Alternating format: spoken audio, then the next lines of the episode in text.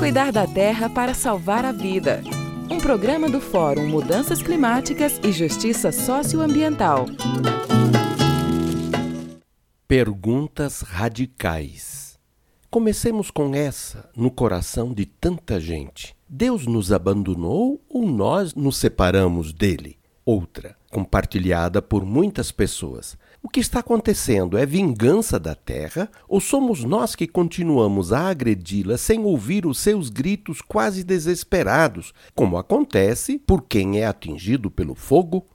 Poderíamos lembrar outras perguntas radicais, mas contentemo-nos só com mais uma. Por que aumentaram tanto as secas, os vendavais e enchentes no sul do Brasil e os pequenos e grandes rios estão secando e há falta de água para os seres vivos, entre eles as pessoas humanas? Seria porque Deus abandonou a região ou porque, na verdade, se está deixando Deus de lado?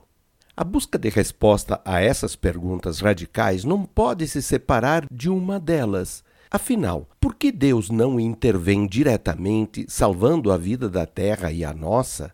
Será porque seu amor por nós é tão radical que limita sua ação para respeitar nossa liberdade, sem a qual não seríamos feitos à sua imagem e semelhança? É por aí o único caminho que nos pode levar à compreensão do que está acontecendo com a Terra e com a comunidade dos seres vivos criados por ela e o Espírito Divino não é por causa do abandono de Deus, e sim por sua fidelidade ao amor com que nos criou como seres livres, capazes de escolher entre ser filhos e filhas amorosos da terra e das irmãs e irmãos, ou de preferirmos seguir por caminhos que vão colocando em risco o equilíbrio das energias que possibilita a vida da terra e geram desequilíbrios que chegam a provocar o aumento da temperatura da terra e, com isso, provocam a multiplicação de eventos climáticos cada dia mais extremos. E por que há gente que prefere esses caminhos? Porque trocaram a aliança com Deus por uma aliança com a riqueza, a propriedade, o dinheiro, os lucros oriundos da exploração, os juros sobre as dívidas.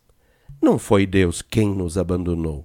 Tudo que ameaça a vida é fruto do uso que alguns seres humanos estão fazendo do mais precioso dom de Deus e da Mãe Terra, a liberdade. E por isso, em vez de reclamar de Deus, usemos, junto com 99% da humanidade, a nossa liberdade para impedir que tão poucos levem à destruição da vida. Ivo Poleto, do Fórum Mudanças Climáticas e Justiça Socioambiental.